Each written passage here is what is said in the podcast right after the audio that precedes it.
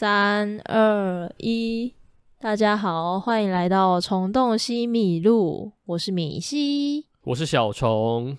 呃，我们今天选了一部跟女性有关的片子嘛，那我们要不要来聊一下最近闹得沸沸扬扬的事件，就是李幼鹦鹉还有蓝祖蔚的事情？大家知道，我觉得不止他们吧。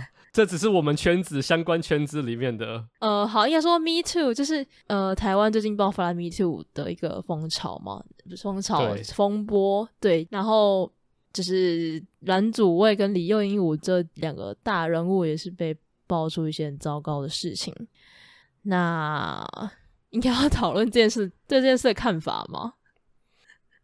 有有人有，应该没有人不知道他们发生什么事吧？我觉得那个蓝祖蔚是有被贴出来的，但李幼鹦鹉的是李幼鹦鹉的还没有还没有被新闻爆出来，但是他在他的贴文、脸书贴文有写，但是我觉得两个性质不太一样，是李幼鹦鹉的还没有被官方确认过，不是官方就是被法律确认过，然后还没有百分之百知道事情的来龙去脉，这样、嗯、对，大家可以去查一下这两位呃人物的事情，这样对，但我不知道，我觉得大家对蓝祖蔚做这件事情好像。反应更大，因为大家没有想到他会是就是这样子的人。然后对李幼鹦鹉的话，我不知道是因为没有那么大讨论风波，是因为他在这个圈子外没有这么红，还是怎样？哪有？因为他也没有上新闻。你没有听过李幼鹦鹉完全吗？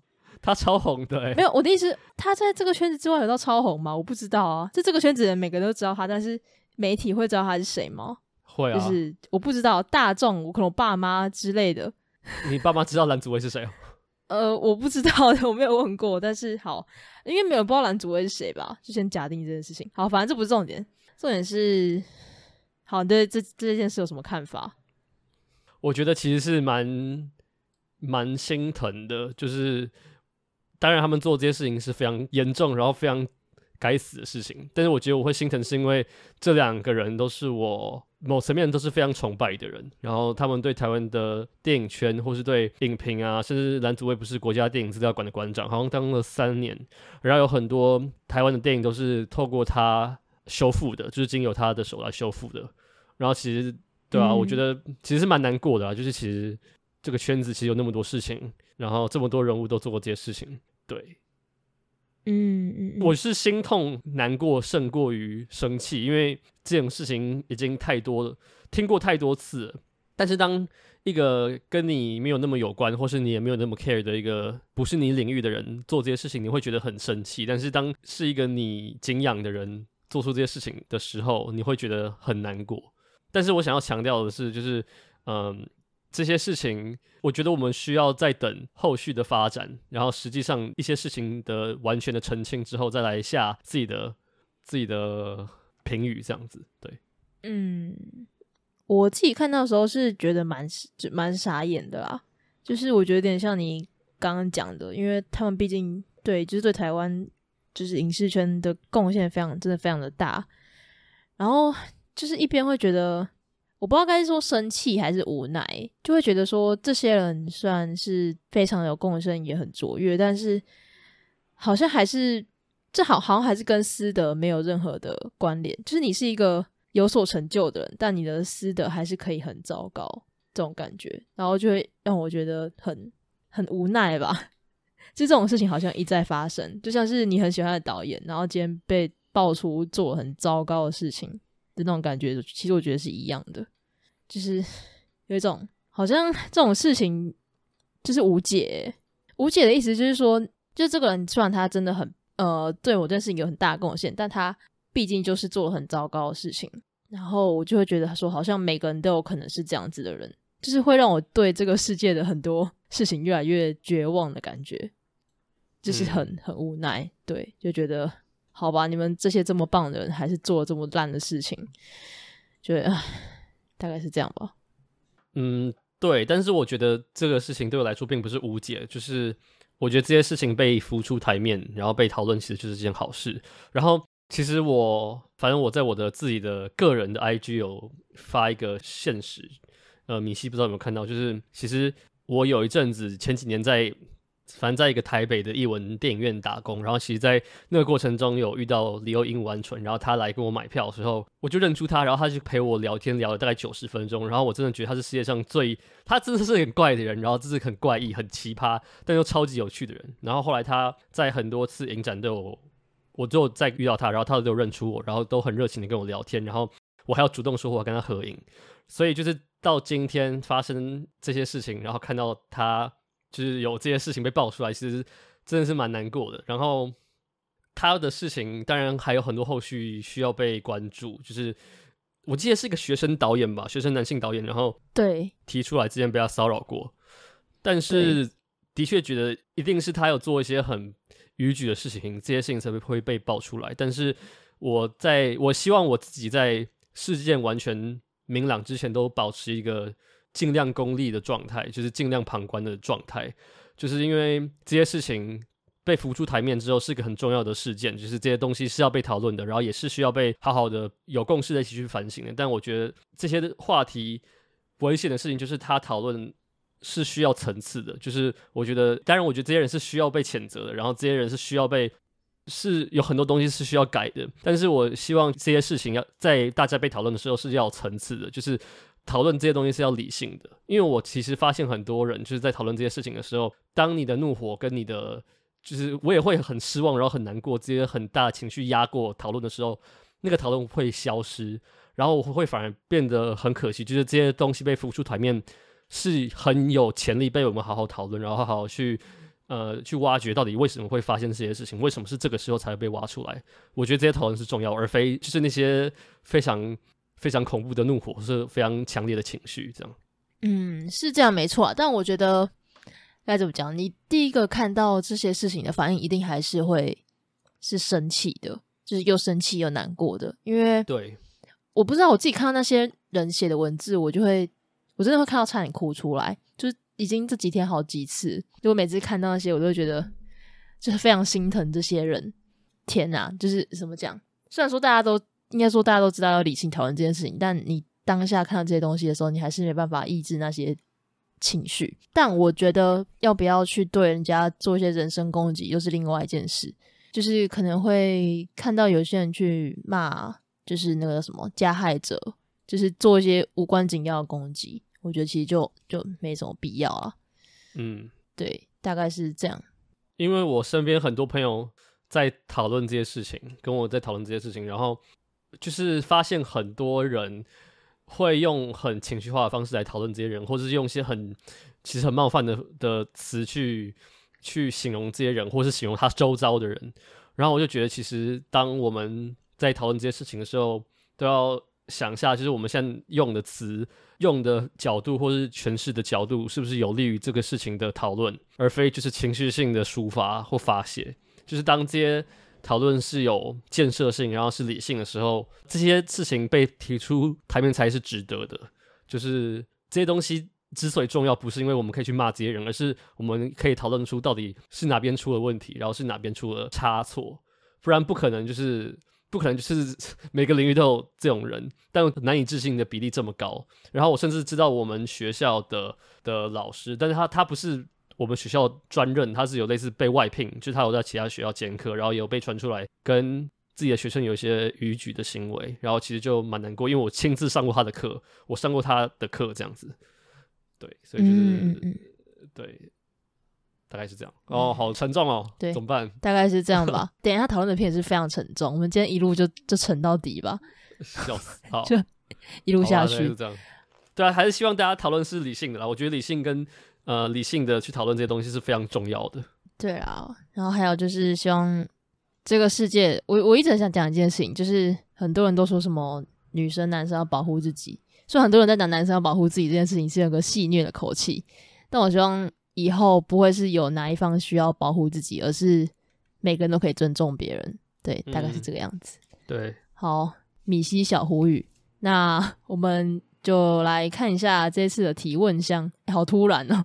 一个转折，好，呃，第一个是罗比，Hello 罗比，他问说，看完，哎，你有看黑镜吗？等一下，呃，最新的吗？嗯，他问说：“看完《黑镜》第六季第一集，穷糟糕透了吗？”问号，你们会想让哪个演员在影剧中饰演你呢？呃，嗯、我没有看过，但是我想要看。我也没有看《黑镜》。你 你是最新的这集还没看，还是你都没有看？没有，我是以前没有看，因为听说它是一个蛮烧脑的剧。但它不是每一集跟每一集之间没有关，所以我觉得可以当短片看。哦，我记得它就是独立的吧？对啊，独立的，我会看啦，我会看。听说是每一集都蛮好看的。好，那你去看。他说：“你们会想让哪个演员在影剧中饰演你？”我等下一集再来回答这个问题，可以吗？因为下集啊，好好啊，我们都看，我们都去看那一集，反正那集他每一集应该不长，我就当单元剧来看。呃，好，那罗比，我们下次回你，多一件事情要做，心好累。好，呃，下一个是胡烤鱼。哦，他问说对蓝祖蔚跟李幼行事件的看法，还有二十一世纪百大哪部没有进，很可惜。第一个我们刚刚聊过了，但是我觉得大家可以去看一下那个郑明红的文章，就是我有看到在脸书上发文，嗯、就是他主要是 focus 在最新的这一篇，好像是在李幼鹦鹉的这个事件来做讨论。呃，大家可以去看一下。我刚会一直说就是要等事情明朗之后再来仔细讨论，就是因为他在他的文中有提出一些关于这整件事情的一些疑问，大家可以去看一下。对，然后。嗯他的文章里面有说，就是因为李幼鹦鹉是一个非常古怪的人，然后我我很喜欢他里面写的，就是说不行用怪人去做性骚扰的开脱，就是不能说哦怪人就会做这种事情，或者你知道就是怪人啊，他看起来就是会做这种事情的人，就是我觉得这种就是一个很不理性，然后很没有建设性的讨论。对，我的意思就是这样。嗯，对，没错，那差不多啊，我我的想法跟小彤差不多。好，反正他问说，哦、他，他那个问题是什么？二十一世纪百大哪部没有进，很可惜。这我们上次不是讨论过了？我们可以再讲一次啊！我觉得上次其实讨论都 算仓促啊。仓促吗？好吧。对啊。好。我开我的 Letterbox，等我一下。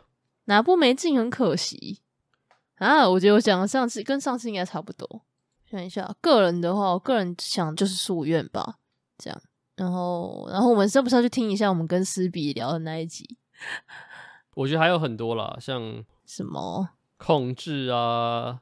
然后夏女哦，夏女的诱惑吧，夏女诱惑跟分区风暴，我上次好像提这两部。哦，对对对对，夏女诱惑没有进是哦，我真的是我真的不知道为什么。还有杨楠的迷宫也是上次有提，爱情不用翻译也蛮可惜的。没有，我觉得爱情不用翻译，他没有进，我我有点能理解，因为我们上次不是有讨论吗？这部片我没有讨论过啊，就是他不是有很多有一些就是就是种族的切入的角度有点嗯有点对有点怪。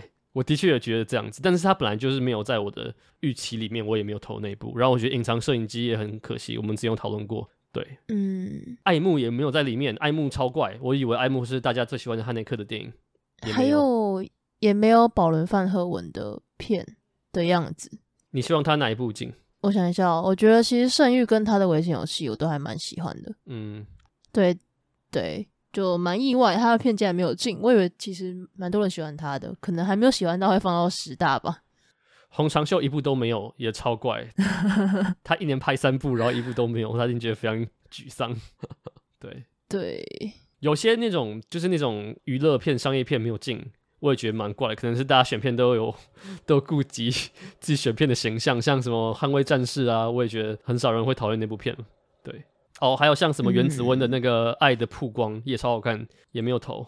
哎，因为爱你有进去吗？有啦，有有吗？哈，不太可能没有吧？我记得有吧？有吧？有好，还有一些导演像贾樟柯的片也没有啊，然后吉勒摩戴托罗也没有。我觉得如果当初每个人投票可以每个人投二十名的话，可能就会不一样。二十太多了啦，二十。我指的是说，就是虽然感觉是大家只是把名额增加。最后的榜单应该是不会变，但是我觉得，当你开始投二十名之后，你的思路就会不一样，你知道吗？就是我觉得投票时候那个思路是很有趣的。嗯、还有像《谎言的烙印》啊，也没有进，没有烟消的爱情啊，我以为当初会进。哦，对对对对对对对。然后伊达之类的，然后马丁史柯其实一部都没有，我真的不知道这是怎么回事，就是 我这怎么？大家觉得他上世纪的片比较好看啊？但史蒂芬史皮伯也没没有，哪有马丁史柯西斯这个世纪有很多好看的啊？沉默沉默超好看，爱尔兰人也超好看。爱尔兰人大家普遍不会把它摆在太前面吧？如果你看过他的其他作品的话，对，我只是说他就是没有进很快，《华尔街之狼》啊也很好看啊，他也没有拍。然后 Steven Spielberg 是一部都没有，对不对？我没有记错是一部都没有，对不对？诶，好像是吧？好像没有，对，没没有，我印象中是没有。有些大导演的片就是没有进。嗯，伍迪·艾伦的有吗？有《午夜巴黎》吗？没有。其实我本人还蛮喜欢《午夜巴黎》的。什么叫本来？我本人，我本人还蛮没有，我本人本人还蛮喜欢《午夜巴黎》的。对，我觉得他的片的确是上个世纪比较好看。我觉得这个蛮没有什么争议的，就是他上个世纪的品质整体来说比这个世纪高很多。嗯，好，那应该差不多了吧？我觉得。OK。好，那下一个题目是：原来是去看 B 展呐？这应该是我朋友留的，因为我刚才从我们学校的 B 展回来。好，你说，你说。哦，他说你们二十一世纪选出来的百大看过几部？本人只有七十五趴，还有很多要补。哎、欸，你有那个 list 吗？你有那个网址吗？我可以传给你。你可以现在传给我吗？你现在传给我。好好好，我现在传给你。就是有很多人有做这次百大的 list，然后那个 list 上面有百分比，你可以看一下你的比例。Q 啦，我是七十八趴，但是我摄影少女。其实是要投的，但是我太久以前看的，所以我就把它按掉，就是没有不算它有投，不然其实是算的。但是扣掉《摄影少女》的话，应该是七十八，还有二十二部要看。你呢？我才五十四，诶，我超烂的，I suck 啊！可是我有有有很多我没有登录啊，有些是很久以前看的，像是那种就是《摄影少女》，我就没有登录，所以应该是五十四，应该是五十五到六十之间吧，我猜，不太知道那个百分比。怎么算的？哦，就是五十几部，对，五十几部的。没有啊，它只有一百部，它只有一百部片，那你就是，所以就是百分比是完全 完全就是那个数量。你就知道我数学多烂。这不是数学烂不烂，是概念吧？这跟数学几乎没有关的吧？对啊，就是就是有点惨。我现在问说五四趴是几部？对，大概是五十五部左右，应该是对。好不好？嗯，对，蛮少的，反慢慢看。好吧，没错，对。好，那下一个问题是没了吧？呃，还有还有一个小爱，这是我朋友。好，他问说七月半的影展都会去吗？好难抉择啊。会啊，你是说杨德昌加北影加冰口吗？这三个吗？加经典影展，经典影展也是吧？经典影展我可能会 pass，或我可只会买一点点，因为他的片我都看，大部分我都看过了。哇，听起来很厉害，听起来。都看过，听起来非常的厉害。他片超多的，没有啦，是有什么他的一些学生短片，什么十诫我还没有看，但是什么红白蓝啊，双面维若妮卡啊，可他有超多片的，不是只有这些。对，但是不是只有这些吧？但是但是但是他的尾风，所以不想去。是杨德昌跟骑士老师骑，当然是杨德昌啊。没有，可是可是杨德昌杨德昌的那个影展好像蛮长的，就是七月到十月。对啊，它不算一个影展，它是一个专题啊，我知道。对对对，其实三个月，我杨德昌我是一定会看的，而且我甚至想要全看。然后北影，北影买了十二张。哦，我也是，但我会退掉，我会退掉一些。你要退掉？为什么？觉得钱要花在刀口上。刀口上。看到杨德昌出来的时候，我就想把一些片退掉，这样。你不觉得应该要再赚更多钱吗？而不是退掉？时间也有限啊。啊那 那那个什么骑士老司机，我应该也会。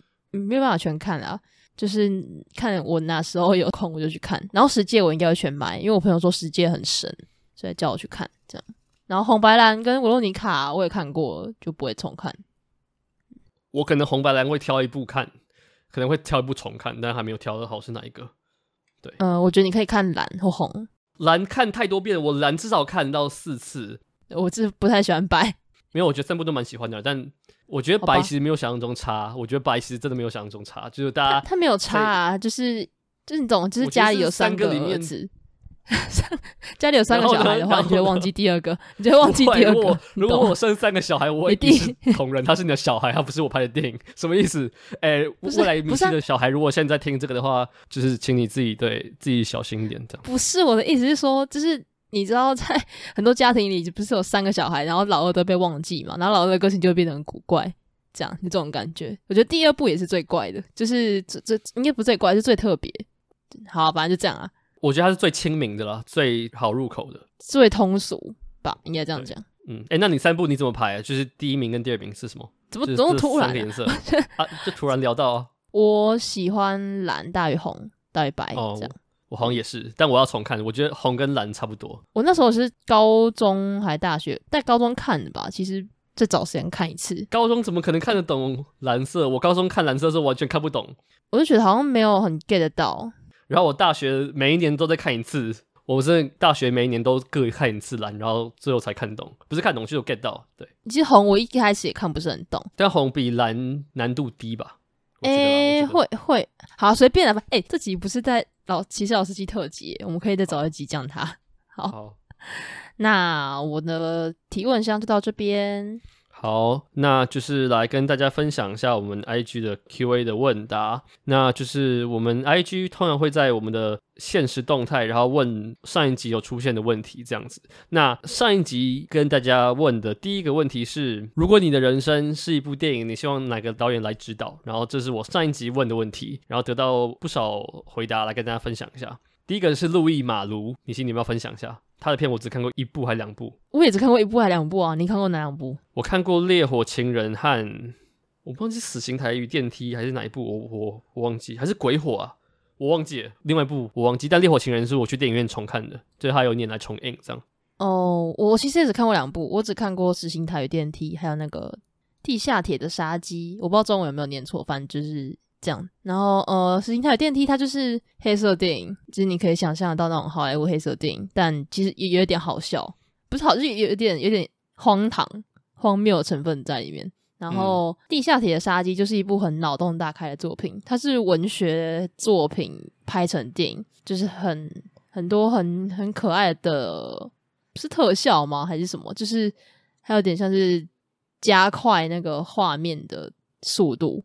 反正就是一部很 Q、很可爱的电影，他是一个小孩当主角，就是一个很怎么讲小屁孩，就是死屁孩，然后就是在姑姑家还是哪里寄住几天，然后就是 大闹整个家里的电影。其实风格非常不一样。然后其实我也不太知道路易马罗的电影的风格到底是怎么样，因为我只看过两部。但 OK，我觉得前期跟后期应该是差蛮多的。就是你看《烈火情人》应该又是另外一种风格吧？嗯，他是蛮。肉欲的吗？还是怎样？欲望 在讲欲望，对对，在讲欲望，在讲占有占有欲，这样，嗯，对，就是嗯不太一样，对，好，好。那下一个，第二个回答是克劳德雷路许，然后这个回答我有跟米西讨论过，就是我们都没有看过他的片，所以我很诚实的跟大家说，我们不知道怎么回答，但是但是我有去问这位留言的朋友，嗯，然后我问他说最推荐哪一部？然后他说他很喜欢有一部片叫《偶然与巧合》，不是偶然与想象，而是偶然与巧合。对，所以我们说不定可以下次去看看这部片。对，好好哦，好。那下一个，下一个有个人回答哦，这应该是我弟 Jodorowsky，就是圣山的那个导演。他来导的话，你的人生会变得超级疯狂、诡异、迷幻又嗑药这样。就没有人没有人看懂你在做什么，不太确定你的人生会被拍成什么样子，但 应该是会变成一个蛮难忘的一部片。哎、就是嗯欸，他要拍新片嘞，你知道吗？我不知道，但我呃，我要去看吗？我不知道，你知道他？也许吧。他上两部片，一个叫《童年幻舞》，然后一部叫《欢迎来到诗乐园》，诗是诗诗歌的诗，然后是他的自传片的第一章节跟第二章节，然后他要拍他第三章节，这样他的自传片，对，他的自传，OK，那应该蛮有趣的。对，两部我都有看，我觉得比那个鼹鼠通俗一点。这样，好的，好，下一个是安妮华达，交给你。安妮华达交给我。好，对，呃，安妮华达哦，他也是风格不太一样，他要拍剧情片跟拍纪录片。然后剧情片的话，就是很前卫啊，他毕竟是新浪潮的瞩目诶。然后他之前是摄影师，所以他第一部片叫什么《端教情事》吧？我记得第一部长片。对，然后就是非常的特别，就是有很多很很像剧场的，就很很剧场的感觉。然后后面的片就是我觉得跟新浪潮的大部分电影就有一些相似度，就是很轻快，不是很轻快啊，很我想一下怎么讲，先脑袋有点打结，就它就很那种新浪潮的影子啊，大家自己去体会。然后他的纪录片的话也，也也蛮多很可爱的东西，就是我不知道你有没有看过，有一部叫做。靠，那叫什么？安妮华达捡风景哦，还是什么？我忘我忘记那部片叫什么？Agnes and I 吗？我我忘记哪一部了，反正他就是有，嗯他会把一些 NG 镜头剪进去，然后就觉得很好笑。就是那些东西原本应该是要删除的，但他把它放在电影里面。哦、好像之前有讲过。对，嗯、然后他就是会把一些很可爱的小事情，就是变得很，就是他很容易注意到一些生活中很细微的小东西，然后把它变得很可爱、嗯、很有趣，这样。对，OK。然后大家如果没有看过他的片，可以先去看《最酷的旅伴》，可以先稍微了解一下这个老奶奶，这样。OK。个可爱的人。好，还有吗？哎，怎么都是法国人呢、啊？没有，下一个不是没有啊？圣山，圣山的圣山不是对啊，圣山的是智利啊。对，好，但下一个也不是。他说达米恩·查泽雷感觉会极度疯狂。呃、他四部片都蛮不一样的啊。呃、看你是要《晋级的鼓手》的他，还是《登月先锋》他，还是《拉拉兰》的他，还是《巴比伦》的他？反正就是会很激烈啊。会没有啊？我觉得《登月先锋》没有很激烈吧，《登月先锋》还蛮平易近人的。哦，那部我还没有看，但是其他就是《巴比伦》跟。进击的鼓手都有点都有点激烈，对，但是我觉得还是蛮不一样的啦。我觉得这四部片的基调都还蛮不一样，虽然其中很多部都跟音乐有关。我觉得《登月先锋》是他严重被低估的片，就好像大家在讨论他的电影时候都会忽略掉那一部，我不知道为什么，是因为他跟音乐没有关吗？或者跟电影没有关？这台湾知名度就比较低吧，不知道为什么。对，但是那部片其实蛮好看的，就是我觉得是不差的。而且 Ryan Gosling 又演一个沉默寡言的 男主角，他只会演，没有他不是只会演，他一直都在演这个东西。没有 他有没有 La La Land 的他就不一样啊，La La Land 他就不一样啊。没有拉拉人的他其实还是有一点那种孤单的感觉。贾慧生信社他也不是那样子啊。好吧，那芭比的他应该也不是这样。对，应该也不是这样。我们期待。哦，哎，快上映了，应该快上了。对，快上。好，下一个人回答魏斯安德森。呃，我觉得他的电影很美，然后角色非常多，但是你可能要跟很多人抢着当主角，因为他最近的片很多人，他最近的片很多人都出现在三秒钟，然后就没了，我觉得超笑。那不是演员吧？那是客串的吧？接近客串。你要一直对，你要一直走在中间的感觉。对啊，走在中间，对对，要对称。我们下一集会聊他的新片吧，《小行星城》。对，应该会啦，期待一下的话会。对，好。下一个人回答加斯帕诺埃，你看过他的片吗？确定吗？确定要他拍吗？他的片我大部分我都看过。欸、如果你拍出来的话，我一定会去看他的片，我一定会去看。我还蛮喜欢他的，对，就是我喜欢他的大胆跟形式。就是他的片我不一定真的很爱，但是他每部片我都会很好奇到底长什么样子。像高潮啊，磕哦磕到荼蘼真的是，就是竟然有人这样拍电影，真的是 蛮奇葩的。就是他每部电影都有打破我那种哦，电影竟然可以长这样，电影竟然可以长这个奇怪的模样，可以这样拍的那种印象。对，对。然后他的片，请自己看，请挑一个心情好、气氛佳、天气好，然后你自己很有空闲的时候看，不然不然看完之后心情都会不太好。这样，OK。下一个人回答阿莫多瓦，呃，你要来负责这个？对啊，对对对，木木是木木，对，我知道是木木。他的片哦，所以希望自己人生是一个很通俗的八点档嘛，其实也是不错啊。就是你遇到各种狗屁倒灶的事情，荒谬疯狂的八点档，对对，但你最后还是会找到一些意义在，就是莫名其妙的还是会很美，嗯、不知道为什么，虽然很荒唐，对。但我觉得他早期的片跟后期的片其实也差蛮多的，后期的片就没有这么疯狂，嗯，对。但是我觉得整体的美学是还蛮一致的。对对对对，就是很很缤纷，色彩非常浓烈，很多彩多姿的人生这样。那你会觉得会把阿莫多瓦的一些片混在一起吗？就是我一个老师跟我说，他常常会把 阿莫多瓦的很多片，就是这个片这个情节到底是哪部片的？尤其是他，我不知道九零年代到二零一零之间，很多片我都会混在一起，到底是 谁是演这部片，然后这部片到底发生什么事情？你说，因为角色都长得一很像，然后同一个人演的，然后剧情又很像，然后对，就都是很八点档，颜色也很像。对，也很像。你会这样吗？我超常这样子，我超常把他一些电影混在一起。我是目前还没遇到这状况，因为他每个时期的电影，我大概都只看过大概一两部，一两部这样。哦，OK，所以我还没有进入那个状况，蛮有趣的观察。OK，好，下一个人回答库伯利克。呃，太多了吧，这么多人。补问一句，你看《太空漫游》了没有？你不要再问了，你不会想知道。我每集都会问，请请敬请期待。我最近真的很忙，我，我最近真的非常忙。没有，这只是个例行公事，还是要问一下。靠，好啊。他的片子很冰冷沉着，然后格局很庞大，命题很宏大。我觉得他拍他的片用他拍你的电影，呃，应该会很壮阔惊人，对，但是不一定是那么亲民，就是会一个可歌可泣的，对，有吗？他的片呢？他的片，他的片要可歌可泣，不是可歌可泣，不是哪一部片让你觉得可歌可泣？金甲部队的，他的片完全令人心寒，哪有可歌可泣？不是可歌可泣，应该说。你会不知道自己的人生发生什么事情了？为什么要这么的这么的高潮迭起？好了，这样这样讲好了，不是可歌可泣。我觉得他的片也没有高潮迭起，诶，我觉得他的片反而很抽离，诶，不是啊，就是太太疯狂。像哪部片？你觉得哪部片？你觉得很高潮迭起？嗯，我不知道该怎么讲，还是我用词一直不太精准。应该嗯，发条橘子吧？不是高潮迭起，就是很很令人不舒服。就是不是一个舒服的一生的感觉，不有趣，不可爱，然后很很残酷。我觉得是有趣的吧，我觉得我觉得不可爱，但是有趣，然后命题很庞大，我觉得是有趣。他的每部片都非常有趣。我说的有趣是指可爱的有趣，就是生活中的小插曲，哦、像安妮花大那样，但他不是，完全不是，他会很很残暴的感觉。对，但是，是他拍出来任何片我都会去看。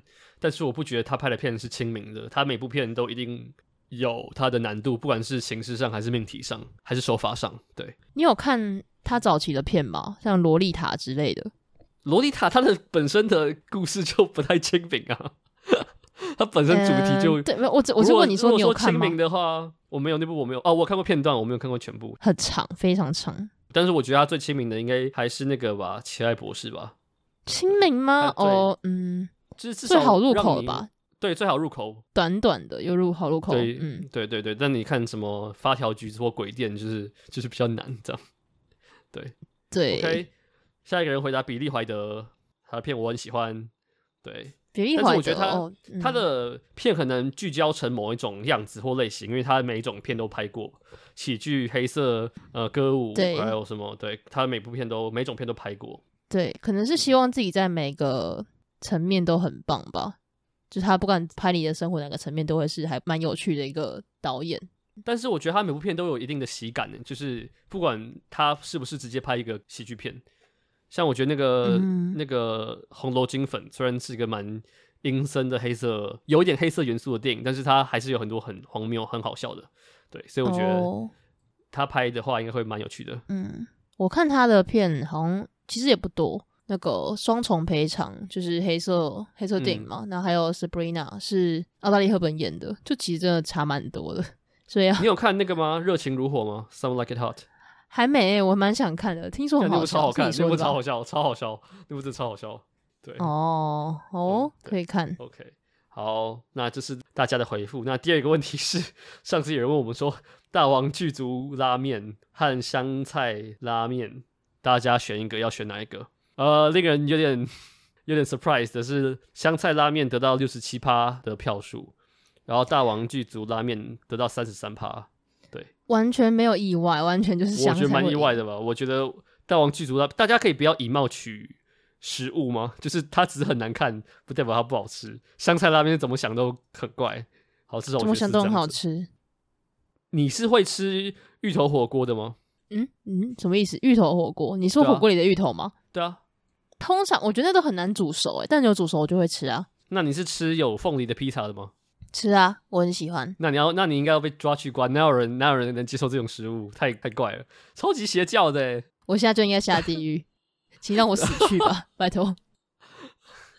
我也喜欢吃一些奇怪的东西，呃、例如什么 臭豆腐。例如，我还记得我刚开始认识你的时候，我跟你吃了一个礼拜的臭豆腐，超好笑。哦，我非常喜欢吃臭豆腐，就是超级爱卤的那种，炸的不行。爱死了！还有，你喜欢吃肉桂吗？我没有讨厌，但是我也不会特别主动去吃。哦，我是肉桂卷狂人，是狂人那种。哦、OK，对，哦，还蛮正常的，应该吧？好，反正就这样。OK，那我们的 IG 的问答就先到这边。那我们就赶快进入第一部电影，是呃，其实我忘记叫中文叫什么，圣奥马圣 圣奥梅尔。谋杀不是谋杀案，杀婴案，杀婴案，杀婴案，圣奥梅尔杀人案。OK，好，那这部这部是我跟你昨天一起去看的，我们超级久没一起看电影，非常久。对，有没有提一下我们看电影之前去了哪边？哦，我们去看了形影不离的 B 展，它是建筑系的。形影不离是一个鬼鬼，一个一个鬼鬼，呃、一，个电影障的人，电影障的人，对对。然后他最喜欢的电影是《鬼魅浮生》，应该是吧？应该是吧？然后至少他的大大头贴是这样子，对对。反正他就是做了一个 B 展，然后因为是建筑系嘛，他们就做，他就做那个应该算模型吧，是吗？对，模型的概念就是他打造一个类似电影乐园的一个地下化电影院的一个计划，这样模型，对对，就蛮蛮有趣的，就是在每个地方有不同的，应该说每个不同每个设计出来长不一样的场馆，放不一样类型的电影，像是恐怖片或是剧情片，然后还有一些电影艺术实验的，对。对对对，就蛮蛮有趣的。看整个场应该只有他这样搞吧。然后他在旁边放了他的票根跟就是收集的海报，其实不太知道什么意思。还有他 IG 账号的 QR code。对，就不不不太知道到底是 B 展还是个人宣传自己的电影帐。反正就蛮厉害啦。其实我一直很佩服这些可以自己创造出一些什么东西的人类们。就像你的 B 展，就是你拍短片嘛，然后，然后对短片吗？六十分钟的短片是吗？五十七，五十七，对。然后他就是他是做模型，就觉得哇，这些有产出的人其实真的蛮厉害的，然后都不用睡觉，还可以看电影。OK，对，OK，好，那呃，回到是什么圣？圣奥梅尔谋杀案，杀婴案。好，我们现在先，我们现在就讲杀婴案就好了。杀婴案，好，嗯、呃，看这部电影之前，我真的非常想睡觉。然后看整部电影的过程中，我也非常想睡觉。所以我觉得怎么讲，这个状态不太对。但我整体来说还是蛮喜欢这部电影的。然后我觉得有很多，很对，非常稳阵，对，不知道在干嘛，就一直想睡觉。反正就是它要其实有很多地方可以讨论的。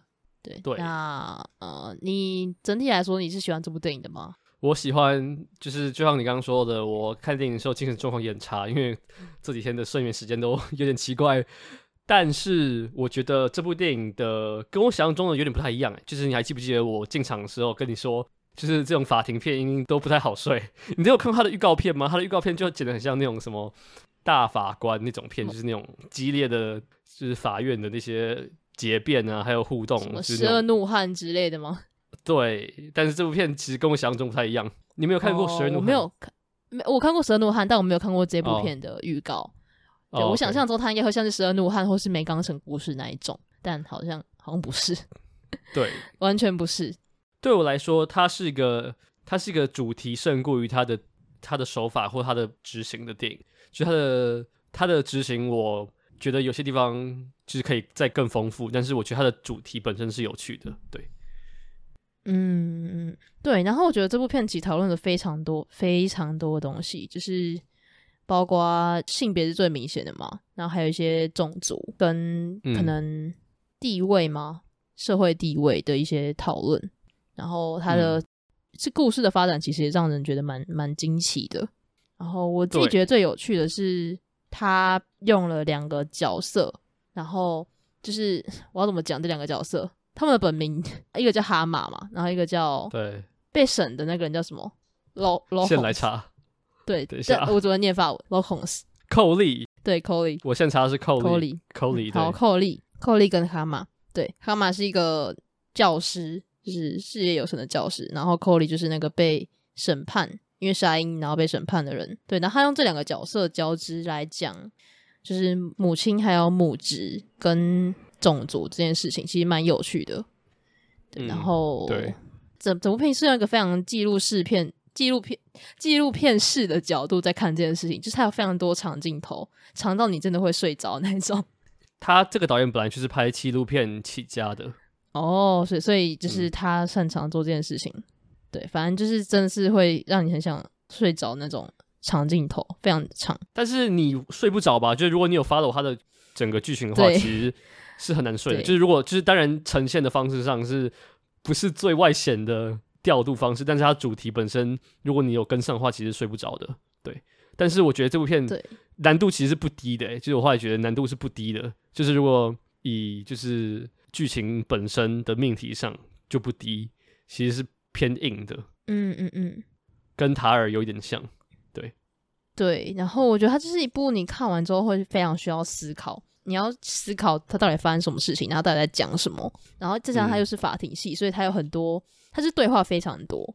就是你要听他的结辩，然后为什么法官要这样问他，然后律师为什么要这样讲，然后检察官要讲了什么，然后两造双方要发生什么事情，就是叭叭叭一噼啪，就是出现一堆事情，但他又是用非常冷静的角度在看这件事情，所以就变得蛮蛮特别的。就你会觉得说这个东西应该要是很很澎湃，让人觉得很激烈，就像是我们刚刚讲那个什么十二怒汉一样，那种很大声，大家都。情绪很起伏很大的片，但他完全没有，因为他的被告就是 Coley 是非常冷静的一位女士，女女嗯女子，对，她就是从头到尾都是差不多的表情，然后你看不太出她的情绪到底是什么，就直到最后她才有一些不一样的情绪转变。就我觉得这件事也蛮有趣的，也其实蛮蛮吃就是演员的功力的，对，超吃演员功力，你不能有太多的情绪流露出来，但你也。要有一些东西在，不然就会变得很观众会觉得你很无趣。嗯，大概是这样。那你觉得就是为什么这位女主角 Rama 会闪烁其词？就是为什么你觉得她的证词会一直变？就是我当初在看的时候，我一直在想说，他的这部片的设定是不是有点像隐藏的摄影机？它是一个假设性的情境，就是它不是一个写实的情境。就是隐藏摄影机，它的故事本身并不是有一个很绝对的呃因果关系。在不爆雷的情况下，它就是一个假设性，就是把主角抛到一个很假设性的情境里，然后问观众或问角色你会怎么做。然后我一开始在想说，圣奥梅尔是不是也是类似，就是电影给出一个闪烁其词，然后不断在改变自己说辞的一个人，然后这个人搞不好就是个假设性的人，他就是个假设性的情境，然后看别人怎么回应。你觉得呢？就我一开始在想是不是这样子？你有听懂我的问题吗？就他这个他是不是个假设性？对。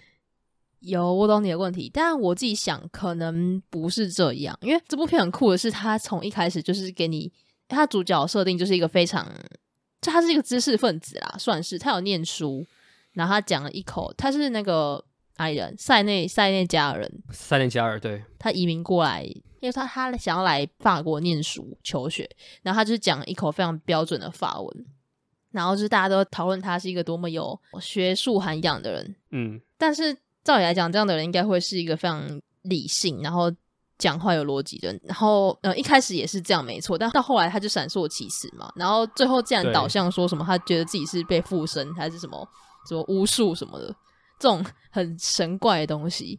然后我就觉得很很有趣。他一开始感觉像是一部在就是法庭上应该要是一个很理性的场域，但他就是。突然变得在讲神怪这件事情，其实我觉得很有趣。然后我自己觉得，其实是有可能他真的是在一个很不清醒的状态下做这件事情。我就没有像你想那么复杂，说他可能是一个什么比较后设，或是抛出来给观众想的事情。我觉得可能真的就是如他自己所说的，他可能真的在一个很很混乱的状态下，所以他就做这件事情。但他为什么会这么混乱？然后他为什么变成这样？就是前面有更多的原因需要去。解释，对，我想的就比较单纯一点。其实我也不觉得，我也不觉得他是后设了。我只是在看电影之后一直在想，对，因为这个电影没有给出很具体的原因嘛，就是他。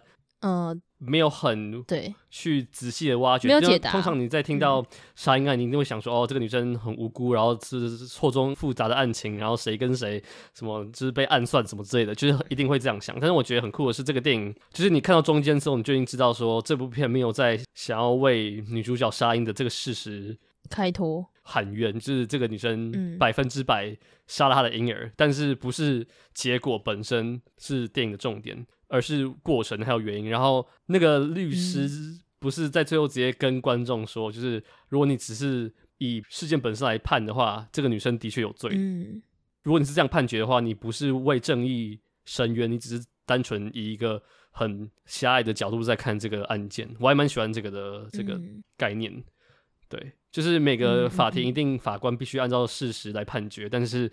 这背后是为什么？然后我觉得这部片给了蛮多蛛丝马迹给我们去想。我很喜欢这部电影很开放的抛出这些问题。对，那你觉得呢？嗯、你觉得应该不止一个原因吧？应该它有蛮多不同原因。他，他会杀掉婴儿吗？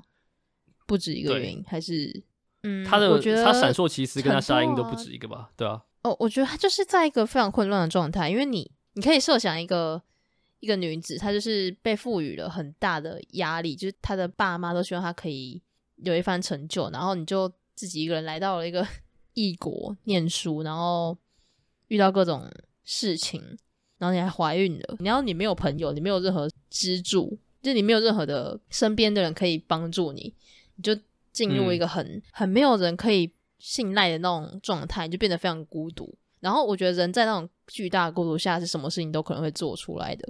就他可能真的是，也许精神失常了，或是他撑不住这样的压力。所以我觉得各种原因都有可能诶、就是各方压力压在他的身上，然后他什么事都他看似什么事都可以做，但他其实他只是一个正常一般人而已，一个二十几岁的一般人能能做多少事情？所以我觉得应该是各方的压力造成他变成现在这样吧。就包括他的种族啊，然后大家对他的期待等等的，嗯，我觉得是这样。嗯，然后我觉得其实这个是可以好好讨论。就像他先他移民的身份，就是嗯嗯嗯，这个社区被审判的社区，就是电影中除了他那个来听审判的人跟他呃被告的妈妈之外，都是白人，应该是这样吧？就是如果我没有记错的话，所以你能感觉到就是他们都都是白人，然后。就是你能看得出来，他们在这个社会是格格不入的。我很喜欢这部片描绘的一个情境，就是大家整个社会都感觉很和乐，然后都很同理这些人，但是会有一种无形的隔离的感觉，就是这群人是很突兀的。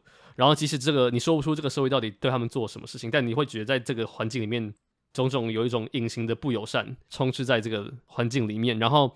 从这个女主角的说辞，就是她也说不出什么所以然，就是她也不知道怎么讲，所以我是觉得她会闪烁，其实就是她不知道怎么形容这感觉，因为一个少数的，在至少在那个环境里面是少数的呃族裔，然后她来到这个环境里面，然后在这个所谓的白人的文明的社会里面，她被归为异类，但她又没有办法很明显的说出到底是哪边被冷漠或哪边被隔离，是这种隐形的藩篱。我觉得这个东西讲的超级好，然后就是一般的这些白人就会把。像一个黑人把自己的小孩杀掉，归类成什么巫术啊？我觉得那个巫术真的是还蛮有种，我不知道有种嘲讽感觉，就是白人对黑人的一种不了解他，以至于会用很多很奇怪的方式去归咎整个案件的原因这件事情。对，嗯，我觉得就像是我刚刚讲的，大家对他的期待，然后还有整个自己处在一个很不友善的氛围，然后导致他变成现在这个局面。然后呃，我觉得你刚刚提到。就是巫术那个其实还蛮有趣的，因为我自己看来，我是觉得，就像我刚刚前面有提到说，他就是观众会期待他是一个很理性的走向，然后最后应该也要给我们一个解答。但其实到最后，你就会越来越发现他偏离了原本那个理性的道路，他就开始在讲一些什么遇到巫术，巴拉巴拉。然后我觉得也很有趣，是他有点像在解构这个概念，解构说你在哪里就一定要是理性的这种事情。嗯，就是还有包括就是这部片也在讨论。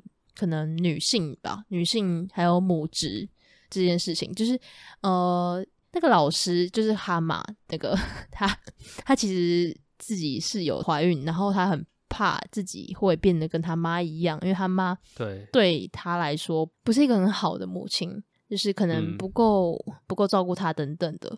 然后我我就在想，到底怎么样才叫一个好的母亲？好的母亲是什么？然后为什么大家又可以说那个被审判的 Cole 是不够格当一个好母亲等等的？对，然后我觉得这件事情其实很有趣，就是他也在解构这件事情。对，我之前就有听过一个说法是。为什么当学生的你都要考试及格才算是个好学生？但是当父母的人不用考试，也不用审核，就好像是你有小孩就等于是一个母亲或父亲。嗯，然后我觉得这部片，嗯、当然他也没有给出一个很确切的回答，但是我很喜欢的是他用 Rama 跟他母亲的关系和这个被告跟他自己母亲的关系，因为这个被告跟他母亲的关系也是也是很紧张有问题的，就是。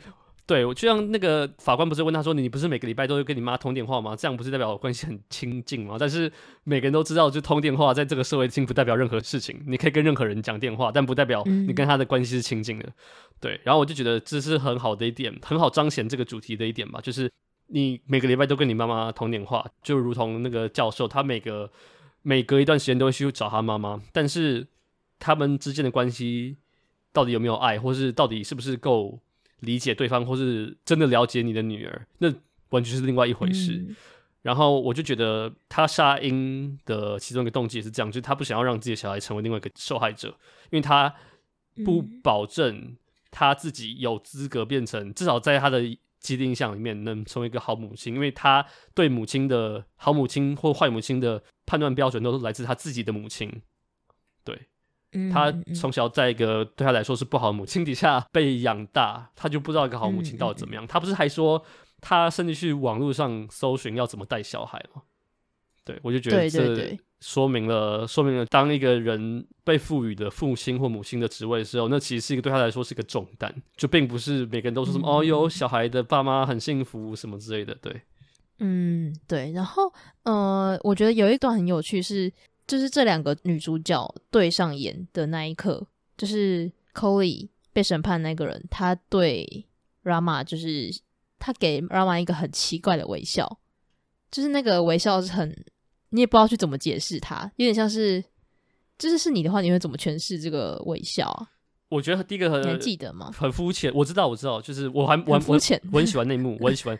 我说很肤浅的第一个原因是因为他们都是里面唯一一个黑人，哦、然后也是一个唯一一个母亲。但是我觉得这边有个更大的、哦、呃潜台词嘛，就是有点像是电影在这个时候。超脱了原本还在写实的基调里面，就是我觉得这边我会一直觉得这部片有一种后设的感觉，就是因为感觉这个人跟 Rama 有一种无形的连接，然后好像是在这个连接底下，这个被告能理解 Rama，然后 Rama 好像某层面也是被告能理解的，因为他们都在同一个情境底下，一个是杀了自己小孩，一个是坏了自己的小孩，但是还没有准备好当母职的人。然后我就觉得这边是有一种类似心电感应吧，嗯、就是讲简单点就是心电感应。但是我觉得有点像是，当你看到有些人跟你有同样的遭遇，就算你不用听他讲他的故事，你会有同感。我觉得是这种感觉。然后我觉得这边就呼应了为什么这个电影要从 Rama 的角度来看这个案件，嗯、就是他其实是个旁观者，他大可以不用出现在这个法庭里面，这个故事还是能继续说下去。对，嗯嗯，我自己想法也是这样，就是他后面有有几幕是拍。法庭里面的各种女性的表情，然后有很多都是就是正在流泪的人，然后我觉得那些就代表说他们其实很能够理解这个杀婴案的它为什么会发生，还有他的可能被告的心境，其实这些女性都可以了解。然后他们今天坐在这个法庭里面，他们因为自己是女性而有了一些连结，就产生了一些连结。然后我觉得这件事情是其实蛮蛮动人的。对，这些人其实原本是素不相识，然后可能也就是你一般人听到杀婴案，应该都会觉得说，哇靠，就是怎么那么残忍等等。但是他们却因为一些原因，然后今天都坐在这里，然后呃有了就是共同的想法等等的。其实我觉得那些那种聆听一个人的故事的感觉是很是很不一样的，就很感、嗯、很感人的，这样大概是这样。而且这部片花蛮多镜头在拍一些不是主角，然后也只出现一两次的听众，不管是在法庭里面，还是在一开始那个 Rama 在讲课的时候。嗯、然后我觉得 Rama 讲课应该是蛮扣合这个主题吧，就是他不是说女性被剃掉头发，就有点像是一个永恒的羞辱。然后我觉得跟这个法庭的命题跟这这部片的主题很像，就是母亲。到最后都会被加于一个很重要、很重大的一个责任，然后当你不是一个完美的母亲，你就会被受到各种谴责，就好像母爱是一个是一个必须，是个 must，就不管你是生在什么家庭，你就是要有爱，你就是要对自己的小孩是有绝对的爱这件事情。但是我不太确定，因为我跟举阿斯可能就是没有像你这么熟，我没有，我没有熟他，我没有。那个跟广岛之恋的连接是什么？我完全我没有，我没有熟，因为我看过广岛之恋，但是我确定我不确定你不是比较熟吗？你不是看《印度之歌》吗？一直在讲我不熟，看《印度之歌》我看不懂啊。但是你至少比较知道他是谁吧？你有看过举哈斯的《漫长等待》吗？Oh. 那个什么他的那部片，就是前几年有一部他的片。没没有，但我有读过他的，我有稍微读过他作品的片段。那这个跟广岛之恋的关系是什么？没有，我觉得应该重点是在于它里面，呃，就是有讲举哈斯。我忘记那个那段在讲什么，但我印象中好像是说什么举哈斯透过他的文字，然后把那些被剃发的女人，就是他们原本是可能被迫害的人嘛，但他透过文字把他们转化成英雄的形象，嗯、就是让他们得到一个升华。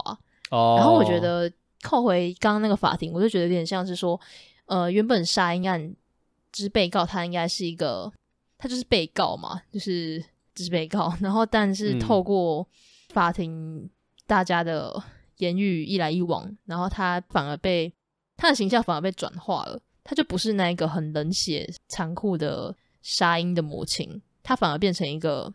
你就会发现他是一个有血有肉的人，然后他也是有自己的苦衷跟他的故事的那种感觉。我自己觉得是这样啊。你觉得他在法庭里面有被转换吗？我觉得他在法庭里面是受到更多刻板印象，就是他除了最后面那个律师的独白之外，诶、欸，我觉得是有的。因为其实一开始，至少我自己我在看的时候，我一开始就会给他很多，我自己也帮他加注了蛮多刻板印象，就他可能是。嗯没有受过太多教育的人，就是你一开始看听他讲话或干嘛的，嗯，你就会先对他有个先入为主的印象。但你在后最后看来，你就发现他原来也会闪烁其词，然后他其实不是怎样怎样的，就是他会有更多的标签，但他那些标签同时又构成了，就是又让他变成一个非常复杂的人。他不是只是一个杀婴的人的，我我的感觉是这样啦。哦、对，就是这部电影就是一直在破除各种。应该要是这样子的事情的事情，对，你懂我意思吗？对，大概是这样。哦，好复杂，我觉得这部片真的很很。我觉得这部片另外一个工程是那个吧，是那个演员吧，就尤其是演被告的那个，就是因为他的镜头没有什么在动，嗯、然后尤其是有很多段、嗯、呃这个被告的独白，然后我就觉得他的表情非常的关键。嗯就是他虽然就整部片都是没有什么笑容，但是我觉得他在不同的时候有些闪出不同的表情，我觉得那个是很厉害的，就是那是真的非常厉害。嗯、对，嗯嗯嗯，对。对、欸，那是真的很难的，就是在一些很幽微的细微表情，你能看到有什么东西在他的心里面。对对，而且就是真的是长时间盯着他的脸，完全不动。对，然后你就看他面无表情的讲话，对，就是演员真的是蛮厉害的。然后，诶、欸，你说工程。除了演员之外，我觉得还有一个蛮蛮特别一点，就是他的音乐跟音效。哦，音乐，对，我很喜欢他的音乐。对，蛮特别，就是每次那个 Rama 在想事情的时候，他就会突然音乐变得非常大声，就是有那个很像在那什么音乐啊，低，我不知道哎、欸，那有很多种低语的那个声音，很多人在低语，但然后但又有个很奇怪的节奏感嘛。哎、欸，我很喜欢那个音乐，对对对，我超喜欢那个音乐，就有点有点像是大家在呢喃的感觉，就是我我自己会觉得它很像是各种。一堆女生发出的那种喃喃自语的声音，oh. 就是噔噔噔，哎、欸，我我我忘记了，我忘记，我我 我我记得，但我不会。对，应该要怎么学，还是不要学好了。不要学，大家自己去。就是蛮有趣的，对。然后就是它让整部片变得有一种不知道很神秘的感觉，就是你会一直想着，好像有什么事情应该要发生吗？但其实好像又没有。嗯，就是我觉得这种音乐有点蛮奇特的。然后讲到音乐，我想到就是最后那一段，就是有一段，呃，其实已经快尾声了啦。然后那时候就是法庭也空了，然后路上也空了，就是突然拍了很多空景，然后那段音乐就变得非常的柔和，好像是钢琴乐还是什么的。那、嗯、那时候我就突然有一点，就是有一点怪怪的感觉，就觉得为什么要突然这样做？你对你对这一段的感觉是什么？空景吗？对，就是空景，然后放很柔和的音乐，突然之间。我觉得对我来说，这个空景就有点像是这个审判结束了嘛。那我们也不知道这个被告之后的命运是什么，嗯、我们也不知道到底这些事情后续是怎么样。但是很明显的，就是这部片并不是只要讲这个案件，而是透过这个案件来投射更多我们刚刚讲过那些事情。那这些事情虽然法庭空了，然后案件也结束，但这些事情会不会继续？我觉得有点像是这个未完待续的感觉。然后我很喜欢这个安排。然后。在空的街道的一些空景结束之后，不是最后的镜头是那个 Rama 的小孩生出来，然后他跟他妈妈躺在沙发上，然后我超喜欢这个结局，就是因为我一直觉得 Rama 对他的自己身为母亲或怀孕的这个事情也还没有完全准备好，然后再加上他的先生是白人，我觉得也蛮有趣的，就是种族是这个片很大的一个。讨论的点，然后我就觉得他最后看着自己的婴儿，会不会真的也变成另外一个所谓的杀婴的疯子，或者他会截断这个有点像轮回嘛，这个母女之间的轮回的感觉，然后他会真正当一个就是所谓的好的妈妈，我觉得是个蛮有点开放式的结局吧，就是蛮耐人寻味的。嗯、然后我很喜欢最后那个律师说母女之间细胞交换的那个。嗯、哦哦，对，那个很有趣，那个就是全部的重点，我觉得。对，就是母女之间的影响，对，是很大的。然后就有点像是，其实每个人都是交织在一起那种感觉，就是所有的女性都是交织在一起的。我觉得这个这个意象其实很美。对，然后如果你妈妈是一个怪兽的话，是不是你有点像是原罪的感觉？你体内的某些东西就有一头怪兽在你的血液里面，然后你的小孩也将变成一个怪兽，所以你才选择把注定会变成怪兽的婴儿抛弃。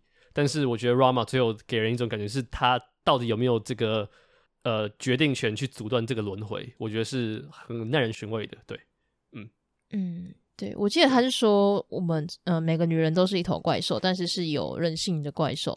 就我觉得这个也非常的有趣。对，对，就是那一段话，那段那一段独白很棒，我觉得，嗯。但这个片我有看到你有，你跟我都只有给，哎、欸，我给四颗星，你给三点五，你给四颗也太高了吧？就我可能真的要给的话，就是给什么三点六、三点七之类的。你觉得就是哪哪些点让你就是让你下修到三点五？下修，我想一下、喔，还是你本来就要，还是你本来就是要给三点五？我觉得我本来就是给三点五，但我我觉得有一个真的是非战之罪，这就是我的观影状态太差了。但这个其实没有影响到非常大，我觉得最大的影响其实是，应该说我看这部片的时候，其实我当下感觉跟我回去想的感觉其实是不太一样的。这其实我当下我有些桥段的安排我不是很喜欢，像是我觉得其实律师对观众讲那段话太太怎么讲？太直接吗？太直接，对，太直接，然后又会有意图太明显，我有一种对感觉太说教的感觉，所以其实我。当下其实是不喜欢，甚至有点抗拒的。但我知道他为什么要这么做，但我当下是没有答应这件事情。然后还有就是，包括啊可能所有的女人的脸，就是也让我觉得有点有一点点刻意的感觉。但其实我之后回家想一想，我又觉得其实好像就是这么做，我才会有一种女人都是连在一起的这种感觉。所以就是他其实是必要的，对。然后再来就是 检察官的角色，我就觉得他。我我知道，呃，为什么要安排一个这样子的老白男的角色啦？但 就是让我觉得，哇，这二元化的太刻意了吧？就是这有一些事情，应该说有一些东西让我觉得太刻意了，嗯，大概是这样。我反而是觉得，就是在法庭以外的一些戏，我觉得有点多。就是这部片的观影时间、体感时间其实是长的，就是虽然它只有两个小时整。哦，对，像有些什么，他妈妈找他去吃饭，中间有几段。然后或者他在回房间，就是那个 Rama 回房间，然后她老公来找她，我觉得那些地方是很多余的，就是我不太确定这个东西为这个议题本身有加了什么不一样的角度，就是我很期待，就是一个被告的妈妈跟即将变成母亲的 Rama 之间会有什么奇妙的对话，但是好像也没有，至少我看了下来就没有，真的没有，就没有，然后我就觉得好像有点空，然后我的确觉得虽然这部片的。导演的手法是很简约的，但是我觉得有时候在看法庭戏的时候，我觉得不够有电，我不知道该怎么形容。就是我觉得其实我虽然我知道这个女生被告本来就是需要一点距离，我们不应该去太了解他，因为他自己也不完全了解他自己。但是我觉得，当你的镜头随时都锁在他身上的时候，光是靠他讲这些东西，我觉得我离他距离还是有点远。嗯。哦，对，是因为整部片太过客观冷静的这种感觉吗？其实我觉得客观冷静没什么问题，但我真的觉得我在 在看就是审庭录影带的感觉，就是很不电影，就是我觉得所有东西都是非常的工整，哦、我感觉是真的在那个看一个某个录影带，而非而非我真的在参与一个审判，因为通常在一个审判的话，你会看到很多的不同的视角。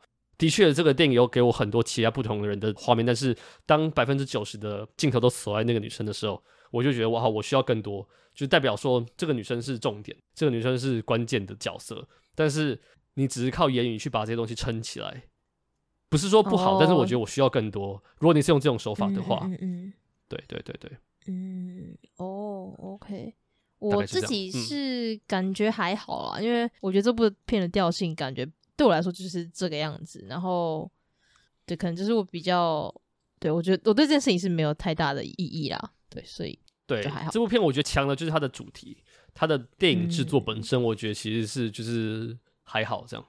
对，哦，但它的主题真的很有趣。对，嗯，好，OK，, okay 好，那我们的圣奥梅尔杀婴案就到这边。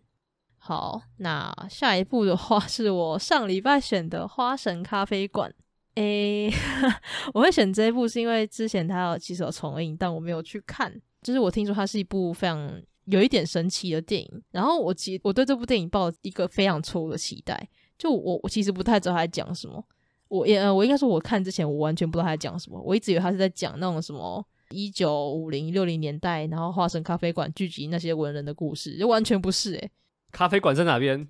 哪边是有咖啡馆？花神咖啡馆，完全没 有问题吗？花神 哪边有咖啡馆？咖啡馆在哪边？花神咖啡馆是在那个法国巴黎。我知道，但在电影里面在哪边？这个没有咖啡馆啊。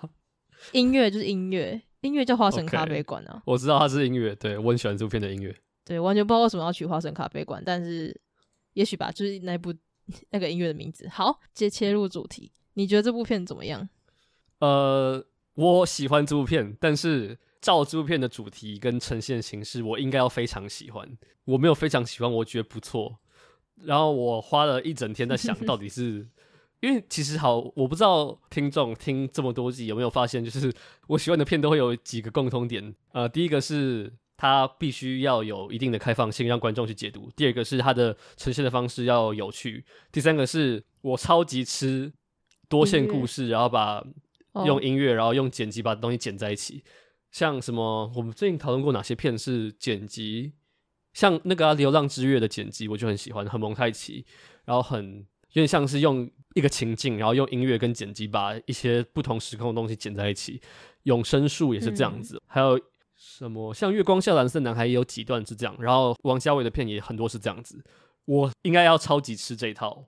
我超级吃这一套，但是我一直在想说，为什么我没有到非常爱？但是我我先讲我喜欢的点，就是我觉得这部片的音乐选歌真的超好听，就是真的是超级好听的那个赞爆。对，这部片真是摇滚迷、摇滚乐迷都会爱死，超好听。对，超会选。对对，然后他有些他有些歌是我自己本来就有听过，像那个。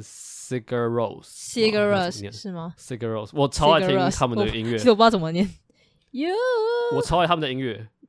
剪掉，他们还没有播，就是 It's You 那个，他们在讲那个歌词的时候，我就已经想说，干，该不会是那个？你继续唱啊，给你唱。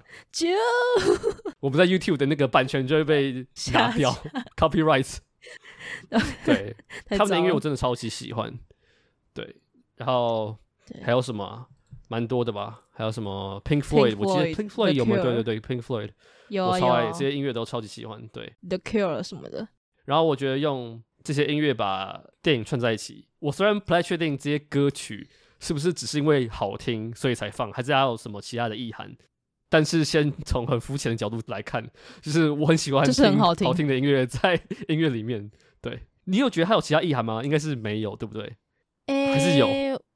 我我其实没有很确定，但我觉得，因为那些就刚好那个年代就很流行这些音乐，就是对，然后再加上他们又是两个喜欢摇滚的青少年，对啊，我觉得大概就这样吧。我自己没有太多研究。